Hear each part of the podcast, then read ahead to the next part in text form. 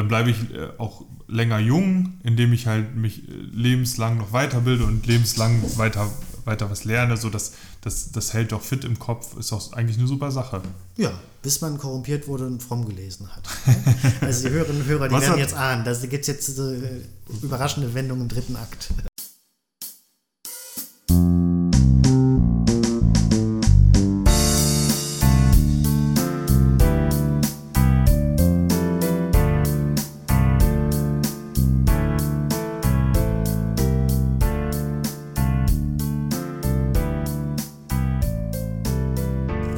Verehrte Hörerinnen und Hörer, herzlich willkommen zu einer brandneuen Folge von Bezüglich Bildung. Ich sitze hier mit Florian Maywald, wie immer. Hallo Flo. Hallo Sebo.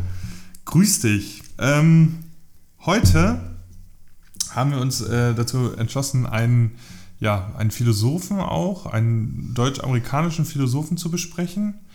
Schrägstrich Psychoanalytiker, Sozialpsychologe. Schrägstrich, viele Schrägstriche. Genau. Wir möchten heute, ähm, also der Fahrplan für heute ist, etwas äh, euch oder euch etwas über Erich Fromm zu erzählen. Ähm, wir, wir, gucken uns eines seiner Grundkonzepte an, das, das, des Gesellschaftscharakters, und dann möchten wir so ein bisschen darüber sprechen, ähm, was das eigentlich heutzutage mit der Institution Schule zu tun hat. Wer war denn überhaupt Erich Fromm, Flo? Ja, genau. Wie du es schon im Ansatz vorweggenommen hast, er war ein deutsch-US-amerikanischer Psychoanalytiker, Philosoph, Sozialpsychologe.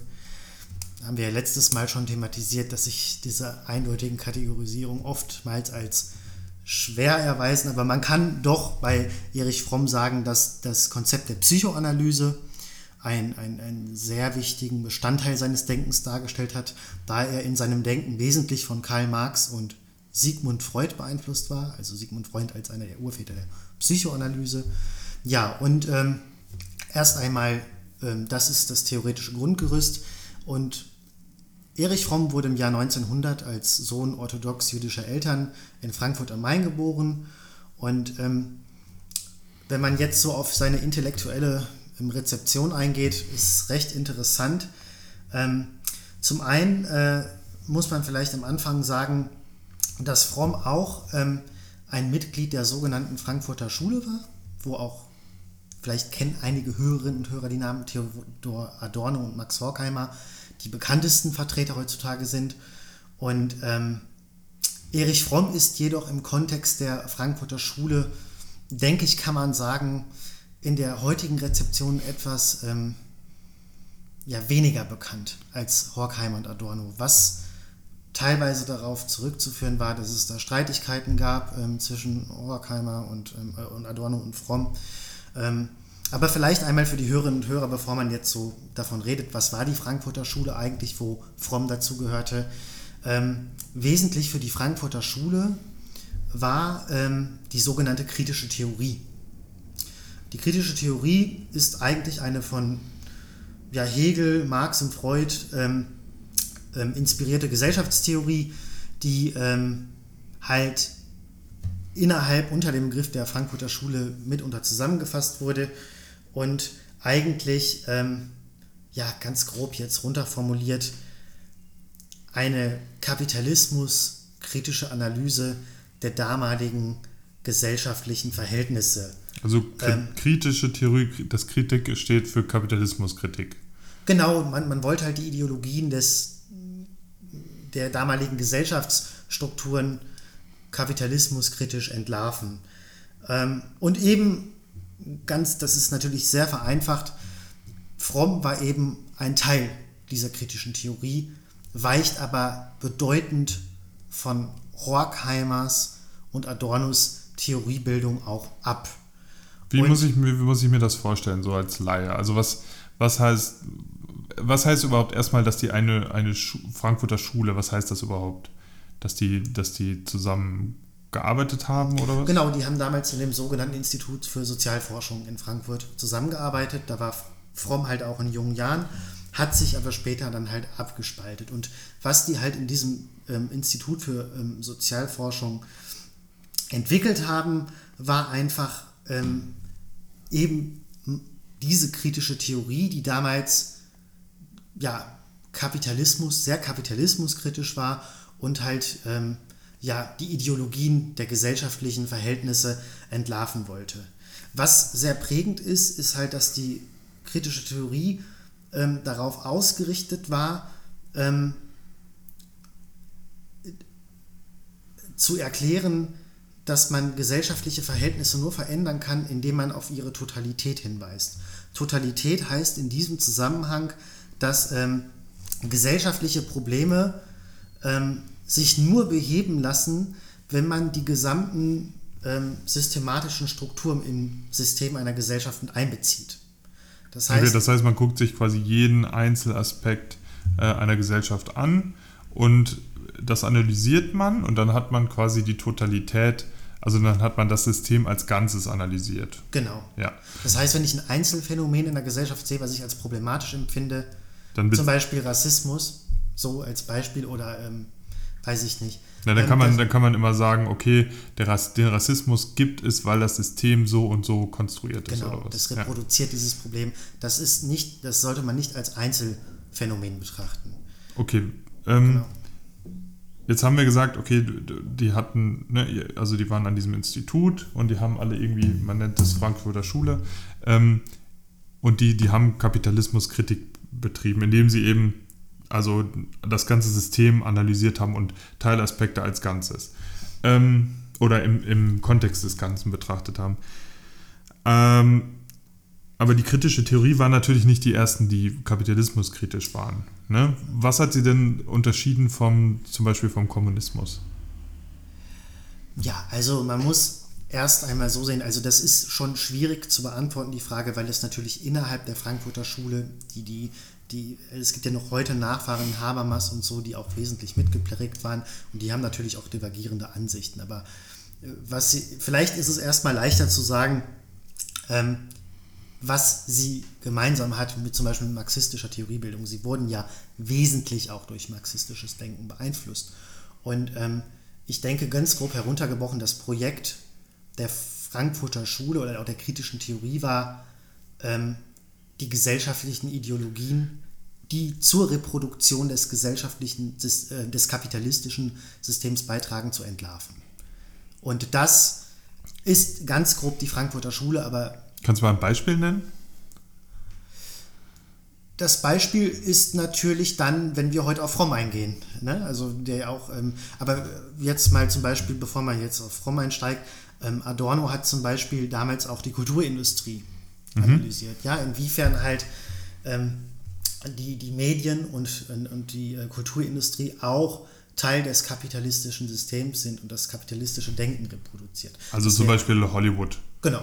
Ja. Okay. Und gut, es ist bei Adorno auch immer so ein bisschen äh, elitär, ja, also einen elitären Touch. Äh, Kann uns ja egal sein, denn genau. wir reden heute nicht über Adorno. Genau, wir sondern wollen über Fromm reden. Wir wollen über Fromm reden. Und warum, warum tun wir das genau? Also was macht den so interessant jetzt für uns als äh, Bildungspodcast?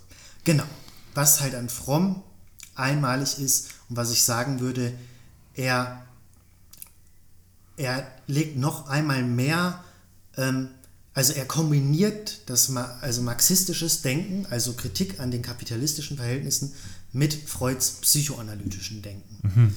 Ähm, ich glaube, das war auch einer der ähm, wichtigen Faktoren der, der Frankfurter Schule oder der kritischen Theorie im Allgemeinen, dass sie eben versucht haben, alle Elemente äh, immer auch mit psychoanalytisch zu betrachten. Ich glaube, die waren auch alle selbst mal äh, bei der Psychoanalyse gewesen, weil man sich mhm. erst selbst analysieren muss, bevor man andere Sachen analysieren kann und so weiter. Ja, also ja. die Psychoanalyse spielt dann ganz, eine ganz große Rolle in der Hinsicht. Ganz klar. Und wenn wir jetzt halt über Fromm reden und man kann, man sollte jetzt auch nicht vielleicht die ganz, es ist zu komplex, weil es auch zu reichhaltig ist.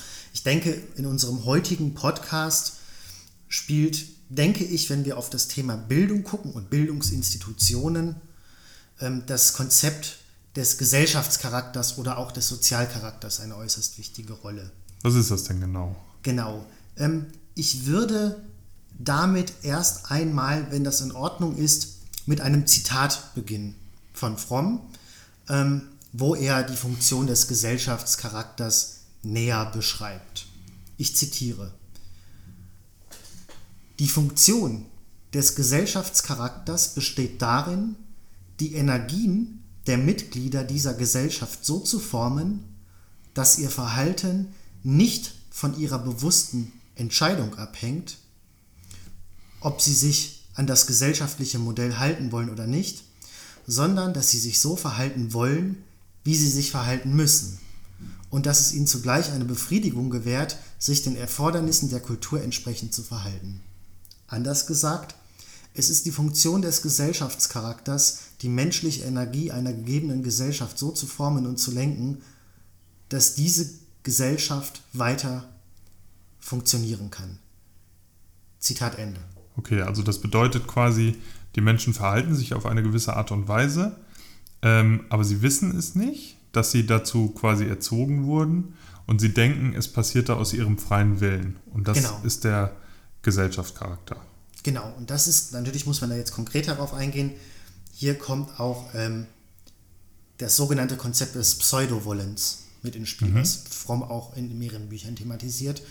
Und zwar, dass der Mensch erst einmal das eigene, also dieses Pseudo-Wollen als ein wirkliches Wollen, als einen eigenen Willen empfindet, obwohl es eigentlich nicht der eigentliche Wille ist.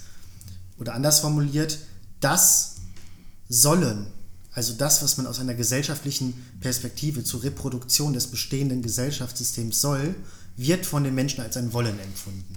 Ah ja. Okay, ähm, also wir müssen eigentlich bestimmte Sachen tun, aber wir denken, dass wir sie auch wollen. Ja? Richtig. Also wir, wir, wir müssen, ich meine, wir können das ja mal etwas ausbreiten. Ähm, ich, sagen wir mal, wenn wir jetzt davon ausgehen, dass wir in einer Konsumgesellschaft leben, dann müssen wir, um dieses System zu erhalten, konsumieren. Ja, genau, wir müssen uns richtig. häufig neue Dinge kaufen, damit das Wirtschaftswachstum gesichert ist. Aber ähm, Fromm sagt dann eben, okay, eigentlich wollen wir das gar nicht, wir müssen das, aber uns, uns wird, also genau, wir werden dazu erzogen, zu glauben, dass wir das auch wollen. Ja, und dann wollen wir eben das neue Handy oder wir wollen den neuen Computer oder das neue Auto unbedingt. Genau, und das ist halt der Gesellschaftscharakter, eben das ist das Interessante, der entstammt halt dieser von Fromm entwickelten Denkströmung der analytischen Sozialpsychologie.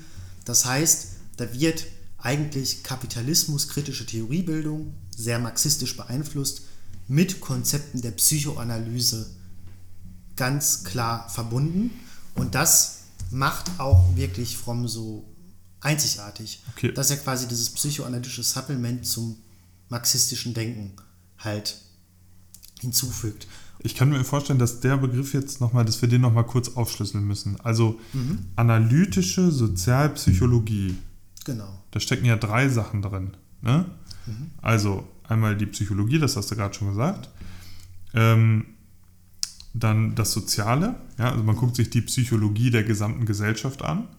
Und analytisch bedeutet eben, dass man das in seine Einzelteile zerlegt und dann im Einzelnen betrachtet. Genau. Es, es entspringt natürlich auch von dem Konzept der Psychoanalyse. Ja? Dass ja. man halt schaut, ähm, ganz grob heruntergebrochen, ähm, ist es halt so, ähm, also das Grundpostulat der analytischen Sozialpsychologie und damit auch des daraus entstehenden Gesellschaftscharakters ist halt, dass ähm, die menschliche Charakterstruktur oder die menschliche Psychologie oder ja, in ständiger Wechselwirkung mit den sozioökonomischen ähm, Rahmenbedingungen einer Gesellschaft ist. Okay. Das heißt, die ökonomischen Rahmenbedingungen beeinflussen mein Denken aber im Umkehrschluss, da es eine Wechselwirkung ist, sind natürlich auch Menschen in der Lage, diese zu gestalten. Also Fromm glaubt nicht, dass wir jetzt determiniert sind durch die äußeren Umstände. Mhm. Okay, weil also Psychologie ist ja eigentlich etwas sehr Individuelles mhm. und Sozialpsychologie wäre dann der Durchschnitt der Psychologien äh, aller Menschen, die in einer Gesellschaft leben mhm. und in diesem spezifischen Fall dann in Bezug zu den ökonomischen Verhältnissen. Genau. Okay. Kann man, Kann man das so sagen? Ja, würde ich sagen. Also, wie gesagt, ähm, wir haben ja gerade schon mal das mit dem Gesellschaftscharakter angesprochen. Die Funktion dieses Gesellschaftscharakters. Also Fromm sagt ja, also der Gesellschaftscharakter repräsentiert ja nicht den Charakter eines Individuums in der Gesellschaft, sondern, wie der Name sagt, den Charakter einer ganzen Gesellschaft. Mhm. Und der kann sich natürlich auch historisch ändern. Und der Gesellschaftscharakter ist für Fromm immer als ein Symptom oder ja als ein Symptom eines gegenwärtigen Gesellschaftsbildes zu ähm, begreifen. Und die Funktion besteht halt meist immer darin, die Menschen innerhalb einer Gesellschaft dazu zu veranlassen, im Gefühl von Freiheit das gesellschaftlich Erwartete zu tun. Das ist ja die Krux. Dass ich mein Sollen, also was die Gesellschaft von mir zu ihrer, also das, was ich tun muss, damit ich zur Reproduktion des kapitalistischen Systems beitrage, zu geringem Lohn arbeiten, dass ich das als ein Wollen empfinde. Dass ich denke, mhm. das ist aber richtig so, das ist Teil des Systems. Man könnte vielleicht sowas sagen wie den American Dream. Genau. Ja.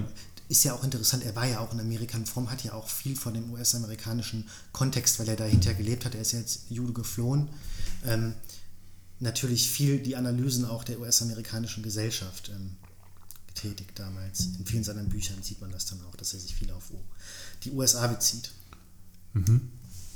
Okay. So, wie kommen wir jetzt von diesem Gesellschaftscharakter? Haben wir den uns jetzt genau angeguckt? Kann man jetzt, können wir jetzt vielleicht nochmal in einem Satz so klar zusammenfassen, was das eigentlich ist, der Gesellschaftscharakter? Ja, also der Gesellschaftscharakter ist im Grunde genommen halt, wenn man es jetzt grob herunterbricht, ähm, eine gewisse Denk- und Verhaltensstruktur, die repräsentativ für die meisten Menschen in einer Gesellschaft ist. Also sowas wie Normen und Werte vielleicht. Genau. Und diese Normen und Werte, die die einzelnen Gesellschaftsmitglieder halt dementsprechend internalisiert haben, die Internalisierung ist notwendig, tragen halt zur Reproduktion des gesellschaftlichen Systems bei. Mhm. Und interessant ist natürlich an diesem Gesellschaftscharakter, dass oftmals diese Unfreiheiten als Freiheit empfunden werden. Und Fromm erklärt dann natürlich auch durch den Gesellschaftscharakter Konzepte wie Konformität, weil der setzt ja eine Konformität, ein konformes Handeln voraus. Mhm. Dass wir alle daran glauben, dass diese Werte, dass wir die so internalisiert haben, ähm, dass die wichtig zur Reproduktion des Gesellschaftssystems sind. Und deswegen, ja genau, ich denke, man kann das jetzt nicht im Einsatz sagen, das sind so die groben Merkmale des Gesellschaftscharakters. Und noch eine, was ich hinzufügen möchte, da merkt man halt das psychoanalytische Denken bei Fromm, was er von Freud übernommen hat. Freud in der Psychoanalyse, man glaubt ja immer an das Unterbewusste, das ist an das Unbewusste, was mir nicht bewusst ist. Und Fromm sagt halt, der Gesellschaftscharakter kann nur funktionieren oder und das gesellschaftliche System weiter reproduziert werden, ähm, wenn wir, also wenn das gesellschaftlich Unbewusste den Menschen nicht bewusst wird. Er ist auf das gesellschaftlich Unbewusste angewiesen. Also es gibt Dinge, die, die uns nicht klar werden sollten, damit der Gesellschaftscharakter weiter funktionieren kann. Also das wäre dann auch wieder sowas wie, dass wir eigentlich nicht das neue Handy wollen, aber es wollen müssen. Genau. Und äh, quasi, okay. Das heißt, und wenn wir das, wenn, wenn jetzt breitflächig den Leuten klar werden würde, ähm, okay, ich bin irgendwie hier in so einer Schleife gefangen, ich brauche alle zwei Jahre das neue Produkt. Mhm. Ähm, oder es wird mir quasi durch Marketing aufgezwungen, äh, ich will das aber nicht, dann würde auch die Gesellschaft zusammenbrechen, weil eben naja, unsere, unsere Gesellschaft auf diesem Konsum basiert und der dann nicht mehr stattfinden kann, wir kein Wirtschaftswachstum mehr hätten, etc. etc. Genau. Okay. Es wird eine gewisse Charakterstruktur der Menschen erschaffen und so gelenkt, dass sie halt ähm, ja die sozioökonomische Struktur der Gesellschaft ähm, reproduzieren und halt immer ihr Wollen. Ich finde, das ist da das Interessante bei fromm. Deswegen habe ich mich auch eben auf das Zitat bezogen, dass halt die, die, die Menschen ihr, ihr Sollen als ein Wollen empfinden. Das ist diese, diese, diese, diese, diese, diese ambivalente Freiheit, die da, die eigentlich keine Freiheit in dem Sinne ist. Ja? Jetzt, jetzt könnte man ja ganz naiv sagen, na gut, ähm, immerhin denken die Menschen, sie wären frei. Ja, sie werden nicht in dem Sinne direkt unterdrückt, ja, mit, Mhm. mit Repressalien. Äh, sie, werden nicht gefoltert und so weiter. Und insgesamt könnte man ja jetzt sagen, okay, in Deutschland hat das ja auch ganz gut funktioniert. Also äh, die meisten, Leuten, si- meisten Leute sind im Vergleich zum, zum Weltdurchschnitt sehr wohlhabend. Äh, warum ist es dann eigentlich schlecht, dass sie das nicht, ähm, also dass sie, ne, dass sie, dass sie nicht wissen, dass sie das eigentlich nicht wollen, wenn es doch funktioniert? Ja, weil natürlich, und das sagt Fromm, und da müsste man jetzt natürlich, ähm, und das ist auch sinnvoll an dieser Stelle, wo du das fragst, sein Humanismus, seine humanistische Grundposition etwas thematisieren. Was, was heißt jetzt genau Humanismus nochmal? genau, das können wir jetzt mal in Ruhe erstmal ähm, diskutieren, weil das ist auch jetzt nicht eine Sache, wo man jetzt es im einen Satz abhandeln kann, weil es da auch verschiedene ähm, Ja, ja. äh, Begriffe von gibt. Ähm, Fromm, ähm, da äh, würde ich auch wieder gern ähm, ein Zitat aus seinem Buch Psychoanalyse und Ethik anbringen, wo er erst einmal ja, ein bisschen darauf eingeht. Ich zitiere, humanistische Ethik ist anthropozentrisch. Freilich nicht in dem Sinne, dass der Mensch der Mittelpunkt des Universums ist, vielmehr in dem Sinne, dass seine Werturteile wie alle anderen Urteile und Wahrnehmungen in der Besonderheit seiner Existenz ihren Ursprung haben und nur in Beziehung zu dieser wertvoll sind. Vom humanistischen Standpunkt aus gibt es nichts Höheres und Erhabeneres als die menschliche Existenz. Zitat Ende. Ähm, und was jetzt, denke ich, wichtig ist, wenn man Fromms humanistische Grundposition betrachtet, also er sagt halt schon, erst einmal seine humanistische Ethik stellt den Menschen in den Mittelpunkt, aber Kannst du Äh. das, das, das Zitat nochmal kurz zusammenfassen, weil ich glaube, das war jetzt relativ Ja, kompliziert. Also erstmal anthropoz anthropozentrisch, das bedeutet auf den Menschen aufgerichtet, ausgerichtet. Also der Mensch steht, im Mittelpunkt. Ne? genau. Und dann, was, was wollte er uns mit dem Zitat jetzt nochmal Weil er sagen, sagt so ja dann auch, ähm?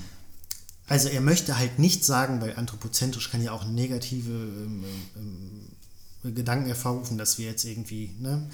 Also er meint einfach damit, dass ähm, all das, alle unsere Ansichten und Wahrnehmungen ähm, nie getrennt von unserer Existenz betrachtet werden können. also es Das ist bei Fromm das Konzept der Bezogenheit zur Welt.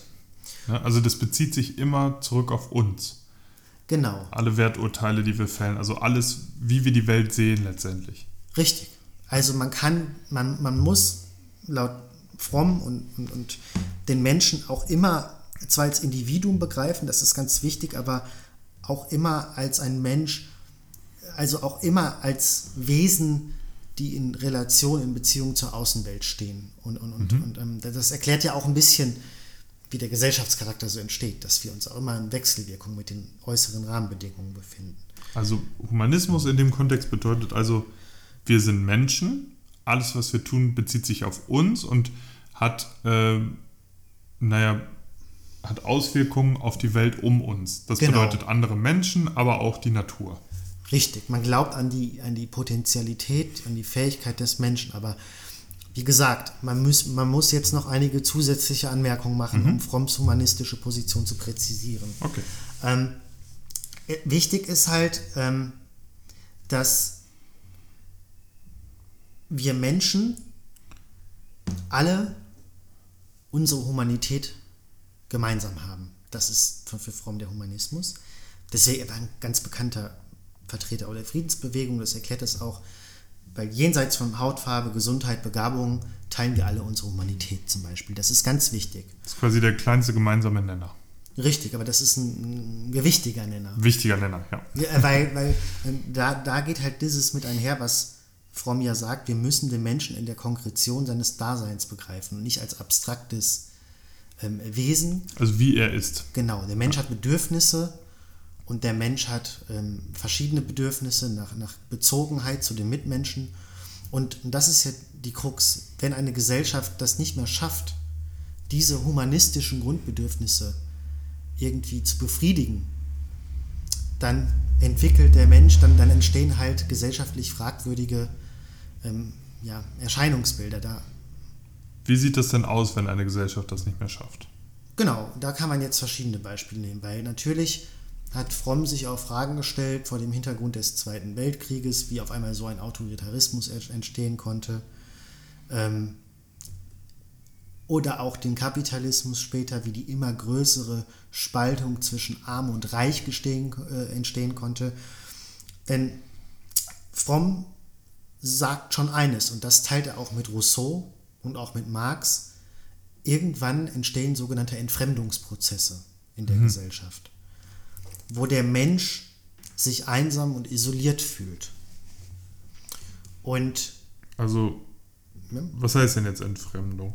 Das gibt es ja. jetzt auch schon, das ist ja eigentlich auch so ein theoretischer Begriff. Genau. Den hat ja schon Karl Marx auch geprägt. Aber was heißt jetzt, warum, oder was ist diese Entfremdung und warum führt sie zur, zur Vereinsamung des Menschen? Ja, sie führt zur Vereinsamung, weil der Mensch eben nicht wirklich, das, ist, das wird in einem Buch von ähm, Fromm besonders deutlich herausgearbeitet, und zwar das Buch heißt Die Furcht vor der Freiheit. Ähm, Fromm hat zum Beispiel gesagt, ähm, in dem mittelalterlichen Feudalsystem mhm. waren die Menschen zum Beispiel in einen spezifischen Stand hineingeboren worden. Mhm. Natürlich hatten sie ähm, weniger Freiheit ähm, zur Selbstverwirklichung, wie es in dem individualistisch geprägten kapitalistischen System ist. Aber der Mensch hatte Sicherheit und Bindung und war nicht einsam. Er wusste, wo sein Stand in der Gesellschaft war. Fromm erkennt aber natürlich auch an, dass wir mit dem gesellschaftlichen Fortschritt und der Demokratie, was er auch positiv betrachtet, immer mehr Freiheit gewonnen haben. Auf der anderen Seite so positive Freiheit zur Selbstverwirklichung da wir auch immer weniger Einschränkungen haben von außen. Dennoch besitzt dieser Fortschritt und diese Freiheit eine gewisse Dialektik für Fromm, weil natürlich haben wir jetzt nicht mehr haben wir jetzt mehr negative Freiheiten, also Freiheiten von anderen Einschränkungen. Wir haben keinen Fürsten mehr, der uns unterjocht. Aber trotzdem ist es natürlich so, dass die gesellschaftlichen Strukturen, wie Fromm sie damals analysiert hat im modernen Kapitalismus, natürlich den Menschen insofern entfremdet haben, dass er sich einsam auf sich selbst zurückgeworfen fühlt. Er hat auch von diesem atomisierten Individuum gesprochen, dass man nicht mehr ähm, sich so schnell frei selbst entfalten kann. Und aufgrund dieser Isolation und Ohnmacht, das ist jetzt teilweise die Theoriebildung von Fromm, regrediert der Mensch zurück in einen Zustand wo er sich dann neuen Autoritäten unterwirft, weil er Sinngebung braucht im Leben. Okay, lass uns das nochmal mhm. ein bisschen zusammenbringen. Ja, also ähm, die Menschen haben durch die Demokratie Freiheit erlangt. Eine spezifische Form der Freiheit, Freiheit von Herrschern und so weiter. Mhm. Und Freiheit auch zur Selbstverwirklichung. Die, genau, das ist das das Schwierige bei Fromm jetzt. Also sie haben sie, er sagt, sie haben sie erst erlangt und dann ist sie wieder zurückgegangen. Er, sie haben sie theoretisch erlangt. Er sagt halt, solange die gesellschaftlichen Strukturen nicht darauf ausgerichtet sind, dass der Mensch sich gut selbst verwirklichen kann, können sie sie auch nicht wirklich erlangen. Das heißt, zum Beispiel der Kapitalismus sagt ja immer, ja, du, du bist frei, du kannst dich selbst verwirklichen, aber Fromm sagt, wir brauchen aber materielle Grundsicherung, Bedürfn Grundbedürfnisse. Mhm. Ja, jetzt mal ganz, ohne jetzt zu sehr in dieser Frommschen Theoriebildung abzudriften, weil es wirklich weit ist. Moderne Beispiele. Man kann jetzt natürlich heutzutage sagen, wunderbar, wir werden nicht mehr unterdrückt hier in unserer westlichen Welt. Wir haben keine Herrscher mehr, Autokraten, die uns irgendwas vorschreiben. Aber ähm, ist doch toll, wir können uns doch alle jetzt machen, was wir wollen und selbst verwirklichen. Aber es gibt noch einen kleinen Haken und das ist, wir brauchen Geld dazu. Genau. Wir ja. brauchen äh, vielleicht ein universelles Grundeinkommen oder wir brauchen soziale Absicherung, Krankenversicherung, sowas halt. Und das ist im Grunde auch das, was Fromm beschreibt. Theoretisch haben wir diese Freiheit, aber praktisch ist das natürlich äußerst schwierig. Wir haben eigentlich nur eine Freiheit von gewissen äußeren Einschränkungen, aber die Freiheit zu etwas, die ist nicht immer gegeben. Mhm. Dafür brauchen wir spezifische gesellschaftliche Rahmenbedingungen. Und das hat im Groben Fromm auch analysiert. Und ich meine, wenn man jetzt mal im Hinterkopf behält, dass äh, in Deutschland zum Beispiel Reichtum sehr stark vererbt wird. Das Ja. heißt, es werden hauptsächlich diejenigen reich, die eben auch äh, reiche Eltern hatten. Dann könnte man ja fast sogar schon sagen, dass es so ist, wie du es gerade beschrieben hast im Mittelalter, dass man irgendwo in eine bestimmte Situation oder in eine soziale Schicht reingeboren wird. Oder? Ich würde jetzt nicht, vielleicht nicht sagen, dass es so radikal so ist, aber die Grundstruktur könnte man doch auch so sehen. Ja, es ist sicherlich auch ein bisschen anders mittlerweile, nicht so in dem extremen Maße, aber natürlich, klar. Ja, okay. Ähm, So, und das ist jetzt, das ist jetzt die Entfremdung. Ja, eigentlich, theoretisch hätten wir Freiheit, aber wir sind noch gewissen Zwängen unter, unterworfen. Richtig? Genau. Und das ist halt, und damit hat halt Fromm verschiedene, natürlich immer durch seine psychoanalytisch geprägte Herangehensweise, Phänomene untersucht. Und deswegen sagt er, dass wichtig ist, weil das Problem ist irgendwann, er hat auch dann von einer Pathologie der Normalität gesprochen. Da möchte ich jetzt. Was heißt das? Wir müssen jetzt leider den Exkurs kurz zu Freud machen. Ähm, denn Fromm hat natürlich viel von Freud übernommen. Freud ging ja im Grunde auch davon aus, dass irgendwann durch seine Libido-Theorie der Mensch halt Störungen entwickelt. Also der Mensch ist natürlich, also Freud hat den Mensch ja als ein sehr sexualisiertes Wesen betrachtet. Was ist die Libido? Der, der gesellschaftliche ähm, Trieb, äh, der menschliche Triebhaushalt, der Sexualtrieb Okay. mitunter. Und, und wie gesagt, Freud hat halt gesagt, natürlich im Laufe des Zivilisationsprozesses, im Laufe der gesellschaftlichen Weiterentwicklung ähm, sind wir als Menschen dazu gezwungen, natürlich unsere Triebe immer mehr zu zügeln und zu bändigen. Und dann entstehen irgendwann so Neurosen, psychi psychologische Neurosen. Ähm, und Fromm hat jetzt daran kritisiert, dass er sagt, naja gut, es entstehen solche neurotischen Erscheinungen oder auch so psychosoziale Störungen in der Gesellschaft, aber das ist nicht nur, weil wir diese Sublimierung, also diese Triebunterdrückung vonstatten gehen lassen, sondern auch, weil wir komplexere Lebewesen sind als nur diese sexualisierten Lebewesen. Der Mensch hat auch andere Bedürfnisse. Der Mensch braucht dieses, was Fromm sagt, das Bezogensein, die Sinngebung im Leben, Liebe auch. Er hat auch ganz viel über Liebe geschrieben, aber wirklich auch komplex, was Liebe bedeutet. Und Okay, also es gibt unsere Triebe und wir sind aber auch mehr, mehr als nur Triebe. genau, das Das kann man so zusammenfassen. So, was, was ist denn jetzt die Pathologie der Normalität? Was Genau. heißt das genau? Das- was heißt das- überhaupt Pathologie? das eine Krankheit, eine Krankheitserscheinung. Und das ist halt das, was ihn von, Fromm äh, von Freud unterscheidet, weswegen ich jetzt Freud auch kurz thematisieren musste. Denn Freud sagt jetzt so, gut, wir haben jetzt diesen gesellschaftlichen Fortschritt, die Kulturalisierung, die Vergesellschaftlichung, aber der Mensch entwickelt Neurosen, weil er halt irgendwie den Kompromiss eingehen muss, sein Naturwesen, seine Triebe zu bändigen. Also machen wir jetzt analytische Therapieverfahren, damit der Mensch sich wieder gut in die Gesellschaft eingliedern kann. Und das kritisiert jetzt Fromm an Freud, dass er diese gesellschaftlichen Strukturen gar nicht hinterfragt. Weil manchmal ist vielleicht das Individuum, was eine Neurose entwickelt, gar nicht das Kranke, sondern vielleicht sind die gesellschaftlichen Umstände wirklich die Kranken, die erst, vielleicht ist der Mensch, das ist das Paradoxe, was Fromm sagt, der eine Neurose entwickelt in so einem ungesunden Gesellschaftssystem, eigentlich gesund. Und nur das Gesellschaftssystem kann den eigenen humanen Grundbedürfnissen nicht entsprechen. Deswegen Pathologie der Normalität, was wir immer als Gesellschaftscharakter, als das normale Gesellschaftssystem verkaufen. Also was normal ist, ne, ist dann eben wieder äh, diese Reproduktion, womit wir jetzt schon wieder, jetzt können wir wieder die Kurve zurückfinden Genau. zum Übergesellschaftscharakter. Ich fasse nochmal kurz zusammen. Also wir, wir haben jetzt gesagt, das passiert alles aus einer Perspektive des Humanismus. Ähm, aus dieser Perspektive stellt Fromm fest, dass eine gewisse Entfremdung äh, stattfindet, die eben zu einer harten Individualität und Einsamkeit fügt, in, äh, führt, äh, führt in der Gesellschaft. Und jetzt kommen wir über die Pathologie der Normalität. Also er kritisiert Freud dahingehend, dass er das Außergewöhnliche quasi als ja, krankhaft beschreibt vielleicht. Könnte man das so sagen? Fromm kritisiert Freud in der Hinsicht. Genau, aber das Und- Außergewöhnliche beim Individuum, genau. Genau, und dahin, da, deswegen reproduziert äh, er dadurch, durch diese Techniken, die er entwickelt hat, dann ja auch wieder den Gesellschaftscharakter.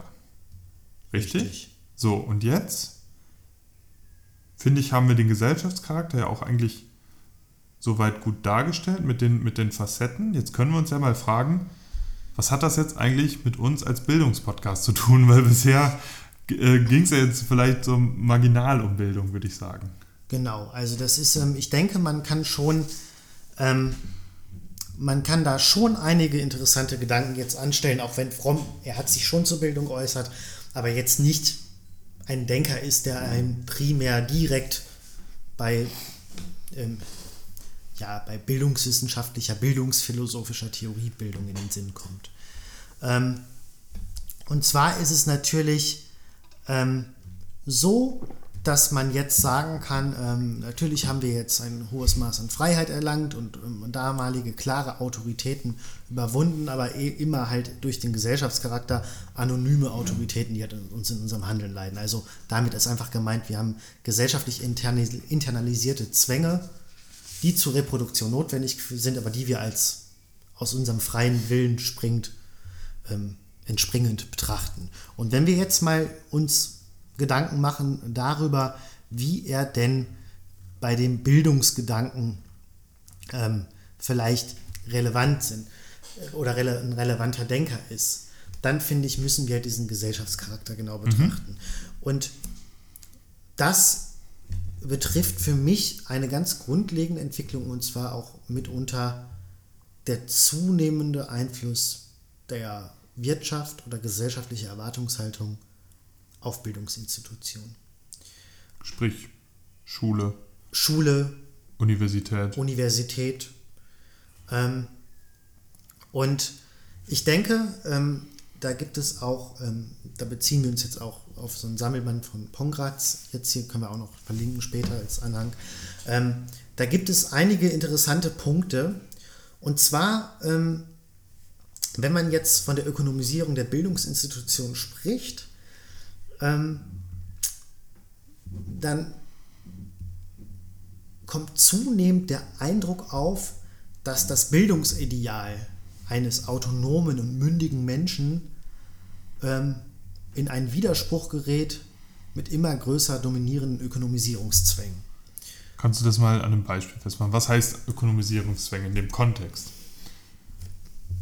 Nun ja, also es gab zum Beispiel ähm, in den 80er Jahren ähm, bei der neoliberalen Trendwende eine sogenannte Qualifizierungsoffensive. Und ähm, die relativ prägend seitdem für unsere Bildungssysteme geworden ist. Das heißt, ähm, ein, ein, ein wichtiger Teil oder ein wichtiges Konzept ähm, dieser Qualifizierungsoffensive ist zum Beispiel die sogenannte Weiterbildung oder auch das lebenslange Lernen, was wir heute oft hören. Aber das klingt ja erstmal gut. Genau. Also ich meine, wenn man sich weiterbildet, dann lernt man was, Klar, das ist ja wunderbar. gut. Ich meine, wir sind ein Bildungspodcast, wie können wir eigentlich dagegen sein? ja, und, und, und das ist ja auch gut, weil dadurch er, er, erhält man sich eine gewisse Flexibilität und so. Und lebenslang lernen, das, das, das hört sich doch so ein bisschen jetzt für mich an. Ähm, dann bleibe ich äh, auch länger jung, indem ich halt mich äh, lebenslang noch weiterbilde und lebenslang weiter weiter was lerne, so das, das, hält doch fit im Kopf, ist doch eigentlich eine super Sache. Ja, bis man korrumpiert wurde und fromm gelesen hat.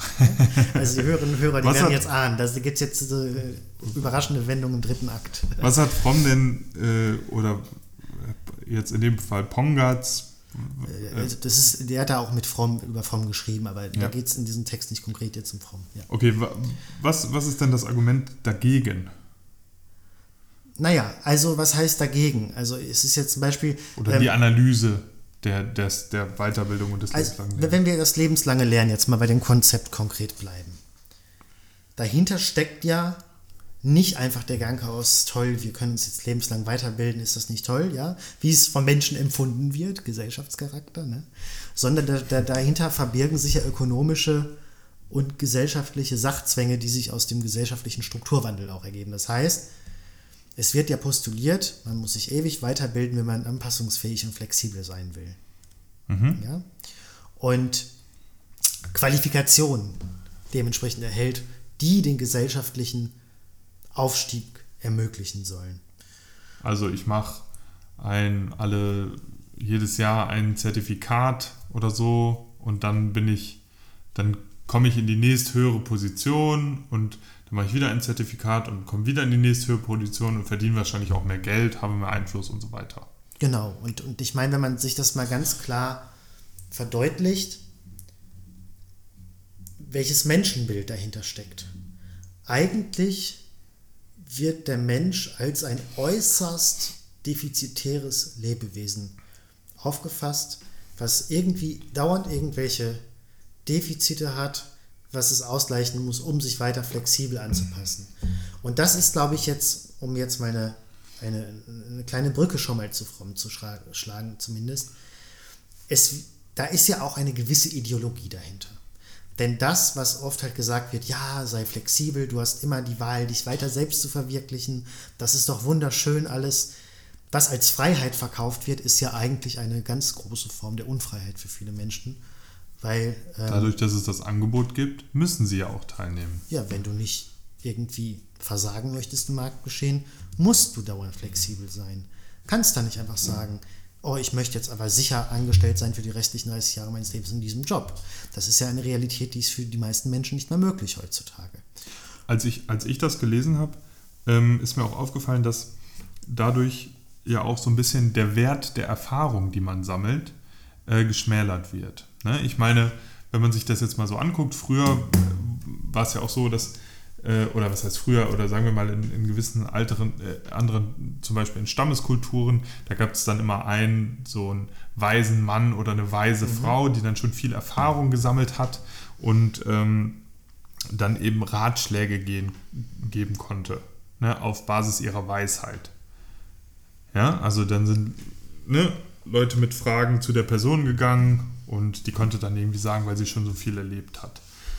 Ähm, wenn ich das jetzt mal übertrage auf das Berufsleben zum Beispiel, ähm, dann, dann stelle ich mir das so vor, dass es ja eigentlich sonst auch der Fall gewesen ist, dass man jahrelang in einem gewissen Beruf gearbeitet hat und da sehr viele Erfahrungen gesammelt hat und vielleicht auch seine individuellen äh, Wege gefunden hat, um gewisse Probleme zu lösen oder gewisse Dinge zu produzieren oder Sachen auf eine bestimmte Art zu machen. Mhm. Ja? ja?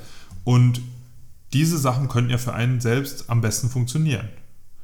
Diese Erfahrung könnte man dann natürlich auch weitergeben.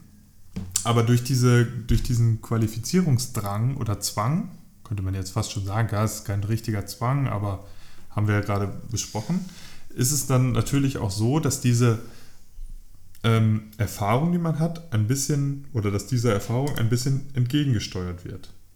Ja, indem man eben dann auf vorgefertigtes äh, auf eine bestimmte Art und Weise aufgearbeitetes Wissen zurückgreift und sozusagen wieder der Individualisierung im Beruf etwas entgegenwirkt.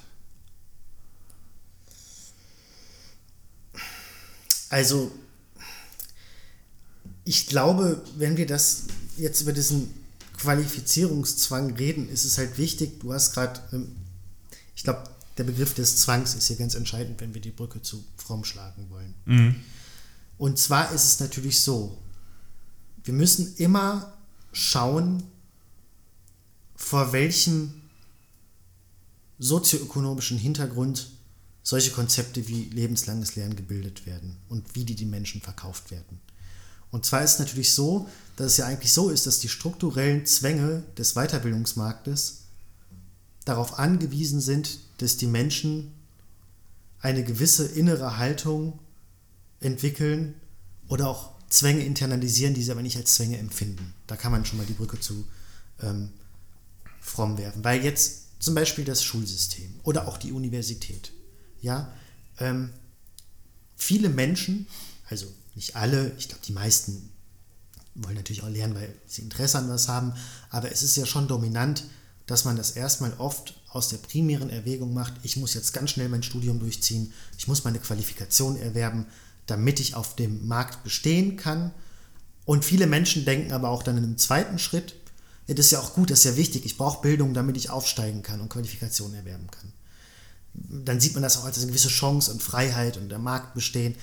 Aber wenn man das jetzt mit Fromm analysiert, wird da ein ganz spezifischer Charaktertypus geschaffen, der einfach nur der zwar glaubt, er ist frei oder die zwar glaubt, die ist frei, ja, ich, ich habe meine Qualifikation und ich kann damit, ich habe die Freiheit jetzt ein Studium machen zu dürfen, auf dem Markt bestehen und die auch ihre Freiheit nicht als Unfreiheit empfinden, aber trotzdem, damit das so ist,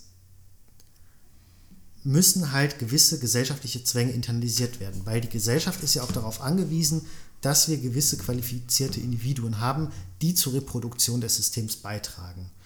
Fromm bezeichnet diese Charakterorientierung unter anderem auch als Marketingorientierung. Mhm. Das heißt, das moderne Wirtschaftssystem, gut, Fromm redet jetzt in den 70ern und so, aber das ist ja, will ich nicht sagen, nicht weniger geworden, wenn eher noch mehr. Ähm, er sagt, dass eine sogenannte Marketingorientierung bei den Menschen geschaffen wird. Es kommt nur noch darauf an, meine eigene Person zu vermarkten. Viele Menschen wollen das scheinbar, aber eigentlich sind es internalisierte Zwänge, die eben den Gesellschaftscharakter widerspiegeln, weil die Gesellschaft darauf angewiesen ist, dass die Menschen so denken. Weil wenn jetzt alle Menschen alles so in Frage stellen würden, dann wird es natürlich Chaos geben. Und, und das funktioniert eben dadurch, dass ähm, alle herumlaufen quasi mit ihren Zertifikaten und sagen können, guck mal, ich habe das Zertifikat, ich bin so und so qualifiziert. Genau. Ähm, ja. Okay. Und da, da, da ist natürlich ich eine. Meine, ne, man, man sieht ja auch, also de, ein bisschen eine quasi Überqualifizierung in dem Sinne, dass es für alle möglichen Dinge inzwischen Studiengänge gibt. Ja? Mhm. Also ich, ich glaube, ja, ich, ich kenne jemanden, der hat äh, Kosmetikwirtschaft studiert. Oh. Ja, also das sind dann so, so ein, so ein BWL-Studiengang mit Chemie-Elementen, äh, ähm, wo man sich wirklich fragt, muss es das geben? Ja, also aus dieser Logik heraus ja, damit man sich eben qualifizieren kann und zertifiziert ist, dass man etwas hat. Und das halt auch universitär dann oder auf der Fachhochschule war das, glaube ich ist ja auch ähnliche Debatte jetzt politisch, ob man Krankenpfleger nicht als Studiengang anbietet, wo man genau. sich aber denkt, ja, vielleicht einfach mal mehr Zahlen, mehr Absicherung. Ne? Aber das ist halt, ja genau, dieses Qualifizier Qualifizierungsding, das wird halt auch immer stärker. Ne? Ja. Und das, also wir haben das jetzt schon für die Uni so ein bisschen betrachtet. Ähm, wie, wie äußert sich das an der Schule?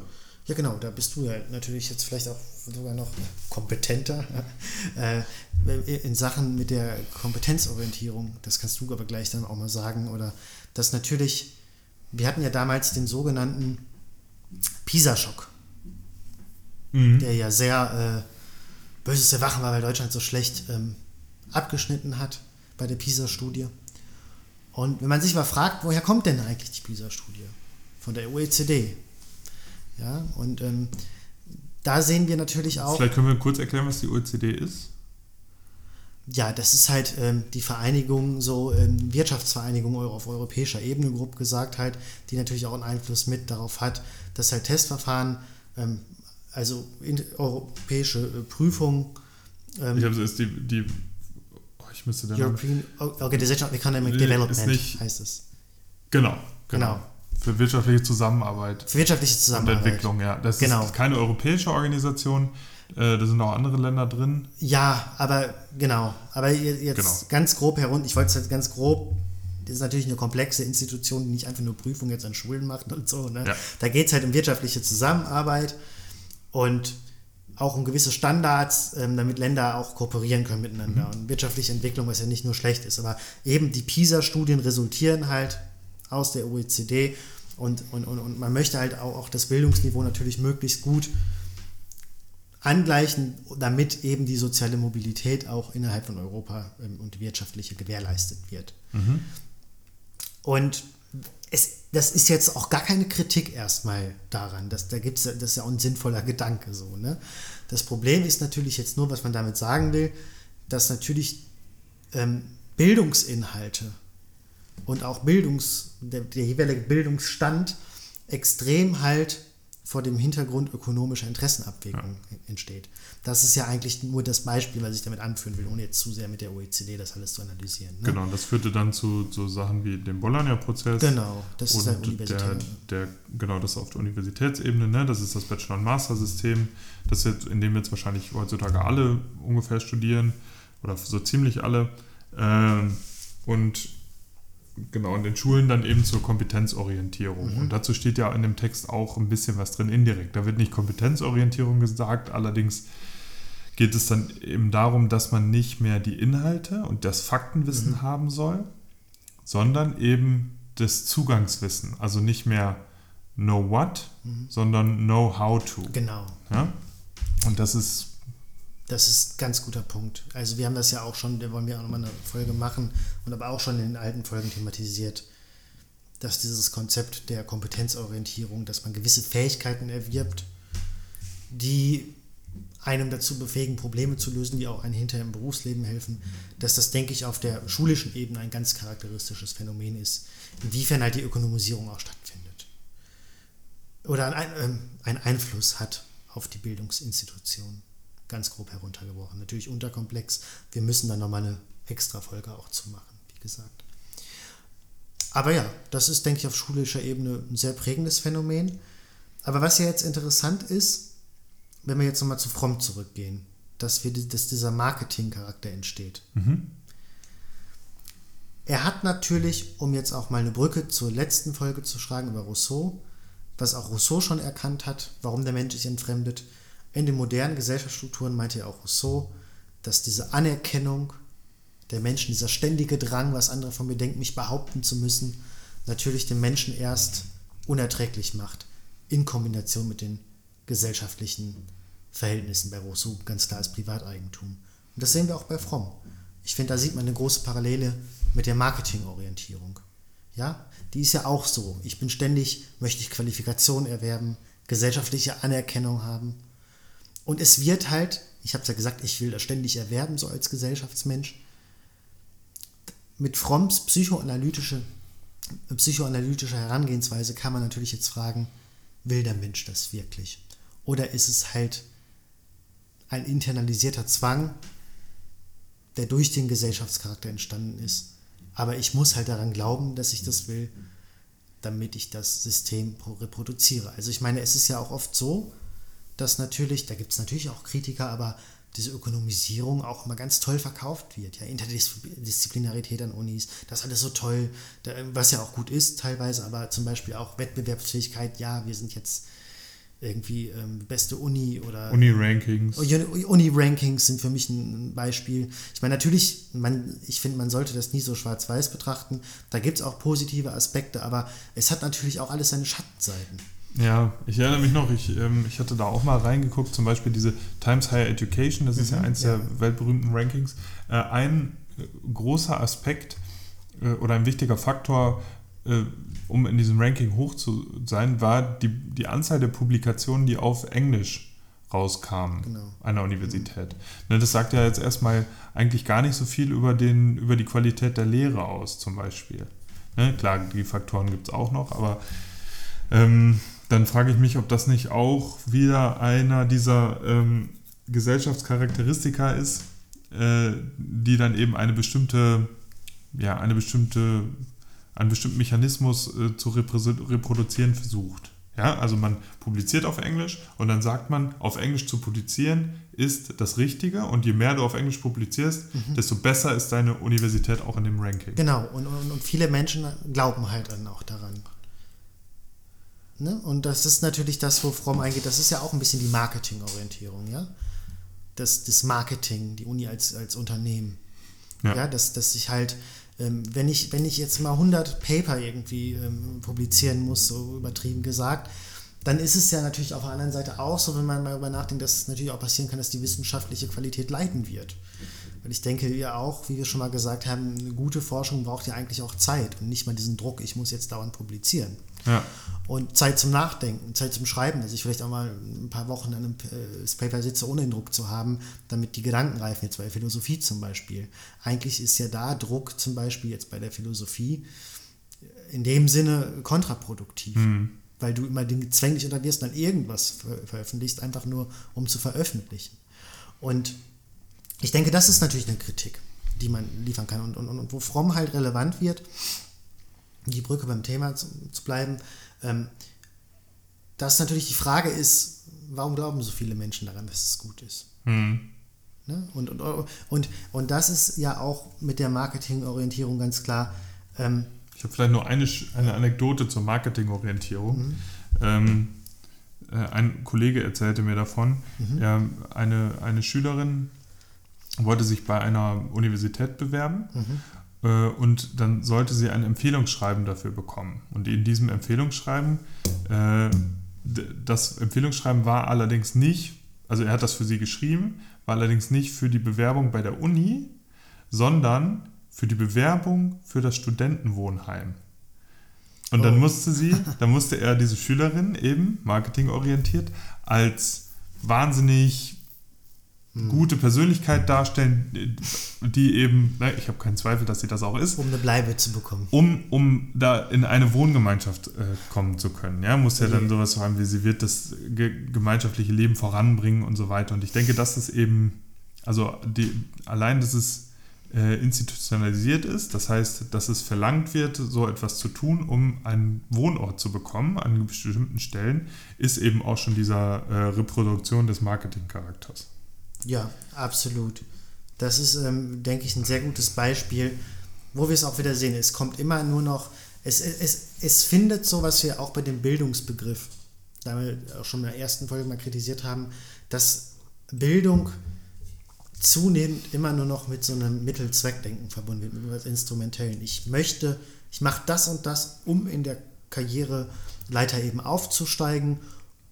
Es geht hauptsächlich darum, um Pro Probleme zu lösen. Genau, es geht gar nicht mal um diesen Selbstzweck. Ja, und ich denke halt auch, bei der, äh, um jetzt nochmal kurz auf die, teilweise auf die Kompetenzorientierung und das Know-how versus ähm, Know-what äh, zurückzukommen, ähm, ich könnte mir halt vorstellen, dass eigentlich Fakten auch viel wirkmächtiger sind als Skillwissen oder Fertig Fähigkeitenwissen.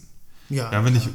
ungefähr weiß, wie ich etwas tun muss, ähm, heißt das ja noch lange nicht, dass ich mich auch wirklich über bestimmte Sachen informiere Ja. oder bestimmte Sachen parat habe. Wenn ich jetzt aber weiß, dass es zum Beispiel so und so viel ähm, Armut, prozentuale Armut in Deutschland gibt, ja, Mhm. und ganz genau, wie diese Armut aussieht, wie es den Leuten geht und so, dann habe ich ein gewisses Faktenwissen, Mhm. äh, das mich vielleicht viel eher dazu treibt, tätig oder aktiv zu werden in, in bestimmter Weise.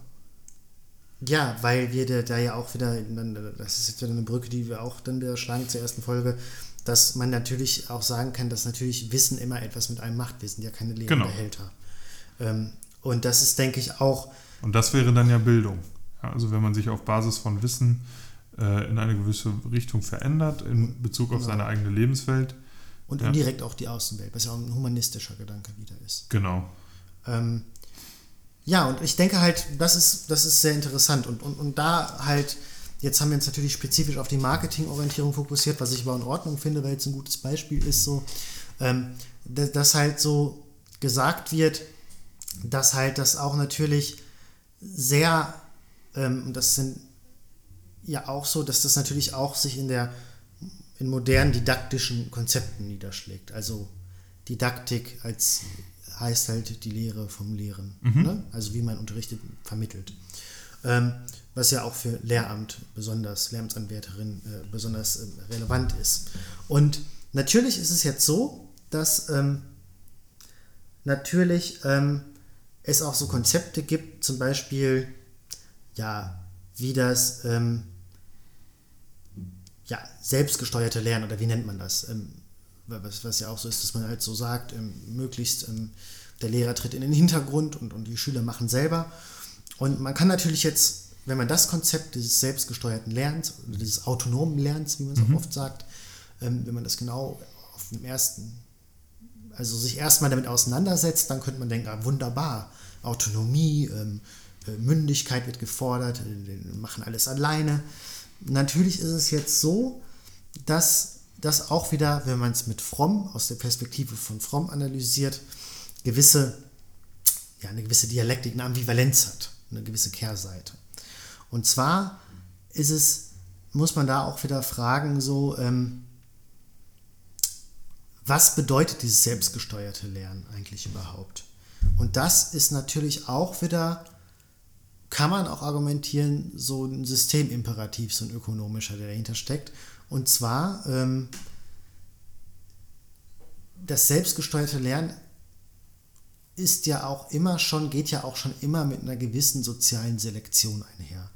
Das heißt, ähm, man sagt, das ist toll, wie Individuum, man kann selber lernen, aber damit man überhaupt selber lernen kann, ähm, braucht man ja schon gewisse Disposition. Man muss in der Lage sein, strukturiert zu arbeiten, sich selbst zu motivieren und man muss schon gewisse Arbeitstugenden internalisiert haben. Mhm. Die Schülerinnen und Schüler, die dann nicht dazu in der Lage sind, die bleiben dann hinten zurück. Und das wird aber oft verkauft, so ja, wir, wir betrachten die Schülerinnen und die Schüler und so. Gut, dann könnte man aber auch sagen, dass lehrerzentrierte äh, Lernen, da bleiben dann die Schüler, die sich selbst nur selbst organisieren können, zurück. Und die vielleicht nur selbstgesteuert besser lernen können. Kann man auch argumentieren, ja.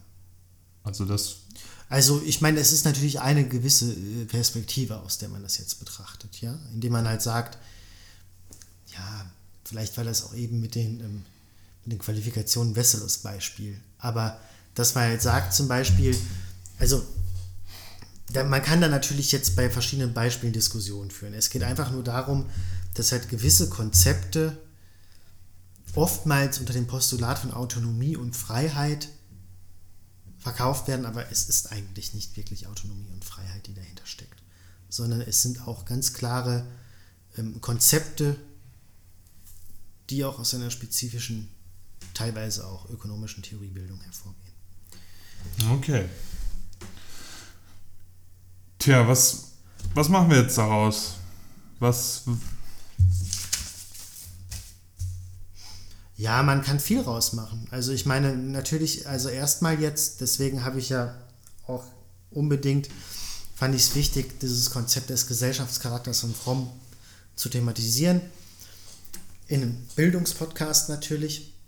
Aus dem ganz einfachen Grund, weil ich finde, man muss damit nicht mit einem, mit einem übereinstimmen, aber es ist ein, ein interessantes analytisches Instrumentarium, um gewisse Phänomene zu interpretieren. Also zum Beispiel, was ich bei Fromm halt ganz wichtig finde, Fromm hat einfach für mich, wenn ich jetzt selber Fromms Denken ähm, für mich, also was es für mich bedeutet, beschreiben soll. Er hat es geschafft, natürlich auch wie Marx, wie so Denker, aufzuzeigen, was der Kapitalismus als ein objektiv bestehendes System mit den Menschen macht. Aber er hat es auch dazu geschafft, in seinen Theorien zu beschreiben, durch seine psychoanalytische Herangehensweise, welche Voraussetzungen notwendig sind, damit das System überhaupt existieren kann. Das heißt, damit das objektiv bestehen kann, brauchen wir die subjektive Anerkennung. Die Zwänge, die uns die Ungleichheit, die wirtschaftlichen Faktoren auf uns ausüben, werden von uns oft als Freiheit empfunden. Und das finde ich ist bei Fromm interessant. Wie, wir, wie es, und das ist ja das Konzept des Gesellschaftscharakters, dass viele Zwänge von uns als Freiheit empfunden werden. Und ich denke, das kann man auch, um die Brücke jetzt zur Bildung zu schlagen, in Bildungsinstitutionen sehen, dass da viel Ideologie auch ist. Dass halt gesagt wird, auch das ist toll, ich, ich, ich bin frei, ich, ich kann eigenständig meine. gut, aber da müssen wir nochmal zwischen der Schule und der Uni differenzieren. Ja, natürlich. Ne? Also die Das Uni ist, ja wirklich, da geht man ja wirklich freiwillig hin. Das kann man ja nicht anders sagen. Zu der Schule wird man bis zu einem bestimmten Alter gezwungen. Aber man kann jetzt natürlich auch eine große Debatte starten, wie freiwillig ist das? Das ist eine ganz philosophische Frage. Ja, Zu, also, und zur Uni zu gehen? ja also mit, ja klar, natürlich ist es in dem Sinne freiwillig, aber dann könnte man natürlich auch mit Fromms Brille jetzt sagen, okay, jetzt haben wir immer mehr Qualifizierungsoffensive, ja, also immer mehr Qualifikationen, Ausbildung ähm, werden immer schlechter bezahlt, ja. Ähm, das ist ja, das ist jetzt eine politische Debatte, da sollten wir jetzt, glaube ich, nicht zu sehr abdriften, aber das ist natürlich, finde ich, da kann man jetzt auch tief drüber diskutieren, wie, was bedeutet Freiwilligkeit wirklich, weil das ist ja das, was Fromm auch kritisiert. Die wird gesagt, auch in dem modernen Wirtschaftssystem, ja, du kannst dich selbst verwirklichen, du kannst alles machen, aber wie frei sind wir überhaupt? Ja, okay. Ne? Ich hatte mir, wir hatten jetzt ja gesagt, wir wollen als Ziel, sozusagen als Fazit gucken, ob Schule als Institution dazu äh, beiträgt, den Gesellschaftscharakter zu reproduzieren. Genau. Ähm, ich bin zwiegespalten, muss ich ehrlich sagen. Also natürlich in einer gewissen Weise schon. Ja, wir sind ähm, äh, an bestimmte Sachen geknüpft als Lehrer. Ja, also zum Beispiel steht im Grundgesetz, Kunst und Wissenschaft, Forschung und Lehre sind frei. Die Freiheit der Lehre entbindet nicht von der Treue zur Verfassung. Mhm. Ja, das heißt, die Verfassung steht quasi über allem und sie repräsentiert ja in gewisser Weise auch den Gesellschaftscharakter. Da sind jetzt, da stehen aber gleichzeitig in unserer Verfassung auch Sachen drin wie die Würde des Menschen ist unantastbar, ja, dem wird auf Menschenrechte verwiesen, es gibt eine Religionsfreiheit, Männer und Frauen sind gleichberechtigt. Das sind ja eigentlich an sich ja. keine repressiven Sachen. Nee. Ja, also das ist jetzt, äh, ich, ich weiß nicht, wenn jetzt Schule als ähm, Institution, die eben diesen Gesellschaftscharakter reproduziert, habe ich da ja eigentlich gar keine, gar kein Problem mit. Also das finde ich eigentlich gut. Ja, das Problem, was vielleicht tatsächlich ein bisschen da ist, sind, sind dann, äh, ist dann, dass dieser Gesellschaftscharakter, der eben ursprünglich eigentlich reproduziert werden sollte, angegriffen wird. Das haben wir eben gesagt mit der OECD, ja, durch bestimmte neue Konzepte, die auf Basis von ähm, Organisationen entstanden sind, die, ich sag mal, sehr wirtschaftsnah sind. Das heißt, man könnte theoretisch auch sagen, ähm, die Schule hat es eigentlich nicht geschafft, den Gesellschaftscharakter weiter zu reproduzieren. Mhm. Oder, oder sie hat jetzt, also wenn wir jetzt den, die Verfassung als den nehmen, sondern sie ist eigentlich so ein bisschen einem gewissen anderen Gesellschaftscharakter und, äh, er, erlegen. Ja, ich verstehe, glaube ich, woher du kommst gerade. Ähm, also, was man, glaube ich, in diesem Kontext sagen muss, was wichtig, der Gesellschaftscharakter ist für Fromm nicht immer was Negatives. Mhm. Das kann man auch erstmal deskriptiv betrachten, der, der, spiegelt den Charakter in der Gesellschaft wider. Dein Punkt jetzt, der wirft natürlich die Frage auf und ich, also man muss ja jetzt auch nicht 100% alles, was Fromm sagt, jetzt für, also.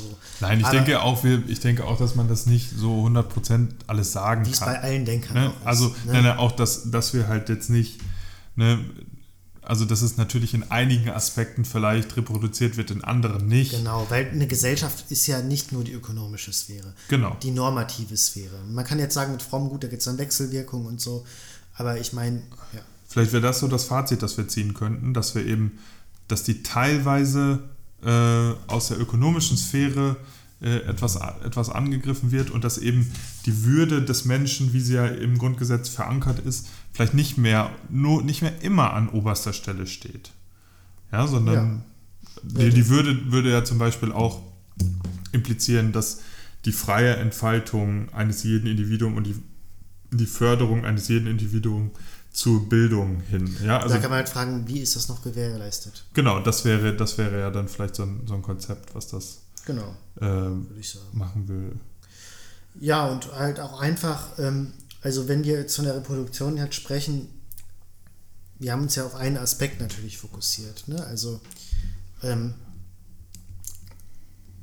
und das war der ökonomische jetzt. Und der ist ja auch bei mhm. Fromm, weil er auch Kapitalismuskritiker ist, auch Vordenker, der auch von grünen Bewegungen mit der Umwelt hat sich auch sehr auseinandergesetzt. Also er hat schon Klimawandel auch als Problem erkannt in den 70ern schon ein ganz Pamphlet. Also nur, ich will halt sagen, natürlich haben wir jetzt heute auch natürlich das Ganze so ein bisschen mit der kapitalismuskritischen Brille von Fromm betrachtet. betrachtet. Ja. Und, und, und, natürlich ähm, ist eine Gesellschaft komplex aus verschiedenen Aspekten auch. Ja.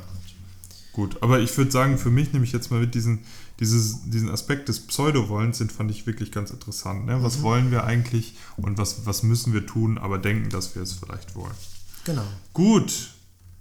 Ähm, da, woraus auch dann natürlich ein Pseudo-Selbst entsteht. Also der Mensch ist nicht mehr er selbst. Ja. Ne? Gut, ich denke, damit haben wir Fromm erstmal einigermaßen gut abgehandelt. Ja. Interessanter Oder? Denker kann ich an die Hörerinnen und Hörer nur empfehlen. Ähm, ja, wird auf jeden Fall, Flo, du hast auch mal schon was zu Fromm geschrieben. Wir werden das verlinken in der, äh, in der Podcast-Beschreibung. Genau. Ähm, und ich denke, das ist halt auch, also es war jetzt, glaube ich, sehr komplex. Äh, aber das ist so eine Sache, auf die wir uns vielleicht öfter nochmal beziehen werden, was, äh, was, wenn wir mal über andere Sachen bei Bildung, über Bildung sprechen. Ja, es ist halt auch schwierig, weil Fromm auch ein vielseitiger Denker ist. Und, und man kann jetzt äh, nicht alles natürlich thematisieren, aber ich denke, für die Hörerinnen und Hörer und auch für uns, für den Podcast, was man halt mitnehmen kann, ist halt das Konzept des Gesellschaftscharakters. Und damit kann man einfach viele Phänomene in der Gesellschaft analysieren. Und was Fromm halt geschafft hat, auch was ich finde, was ihn auszeichnet, ist halt, dass er auch diese marxistische Gesellschaftskritik durch eine psychoanalytische Herangehensweise angereichert hat. Okay. Ja. Gut. Liebe Hörerinnen und Hörer, ich hoffe, ihr seid nicht erschlagen von der ganzen Theorie. Ähm, wenn ihr euch bei uns, wenn ihr euch melden wollt, ja, falls ihr irgendwie sagt, oh mein Gott, das war jetzt viel zu theoretisch oder mein, meine Güte, bitte noch mehr Theorie, dann äh, schreibt uns auch einfach auf Twitter at bzglbildung oder ihr könnt, euch, äh, ihr könnt uns eine E-Mail schreiben äh, bzgl.bildung at gmail.com. Wir sind eigentlich für alle Anregungen und ja. so weiter offen. Absolut. Ähm, ja, und wir hoffen, äh, dass es euch gefallen hat. Und ähm, bis zur nächsten Folge. Bis dann. Macht's gut. Ciao.